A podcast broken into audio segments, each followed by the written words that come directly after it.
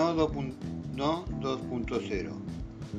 Recuerdo tenía muy pocos años, era verano, e íbamos al fondo de mi casa comandado por mis hermanos mayores. Todos los días, puntualmente a las 19 horas.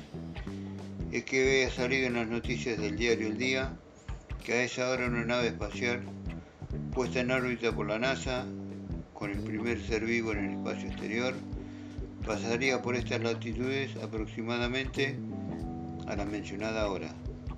Dicha nave llevaba como único tripulante a una perra, laica, un ejemplar de dos años de raza ovejero alemán, igual que nuestro perro. Nada nos detuvo, ni el sol ni la lluvia, a pesar de que aquello era un mar de lágrimas al unísono los cinco, de los cinco. Eso sí, puntualmente a las 19 horas. Laika no regresó jamás. No existían los saberes para su retorno.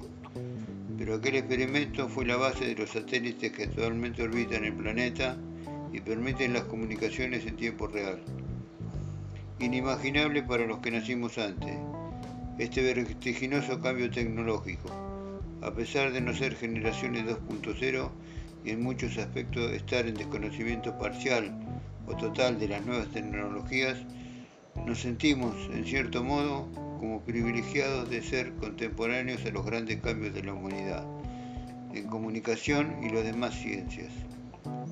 Hace 15 días leí que la Agencia Espacial Europea, en el año 2006, en forma secreta, envió una nave espacial a una de las lunas de Saturno, la cual se posó sobre su superficie y desde allí transmite imágenes a la Tierra.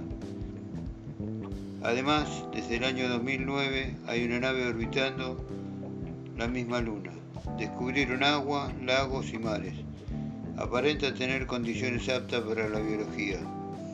Eso sí, dentro de algunos millones de años.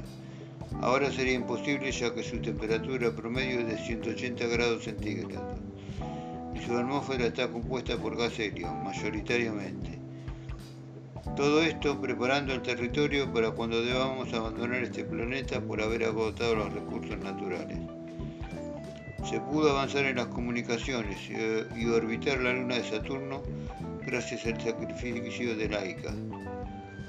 Ojalá los nuevos habitantes de la luna de Saturno practiquen deporte, que los niños jueguen mucho la pelota, que disfruten y salten como lo hice yo cuando los hermanos Emiliosi rompieron la barrera de los 100 km por hora, o poder disfrutar de ver hacer malabares con la pelota al Diego, a Pelé, Garrincha, Houseman, Kempes, Bocini, Alonso, Gatti, ver el nacimiento de la naranja mecánica. Eso sí, que es lógico y corresponde que haya periodistas deportivos para informar lo que acontece.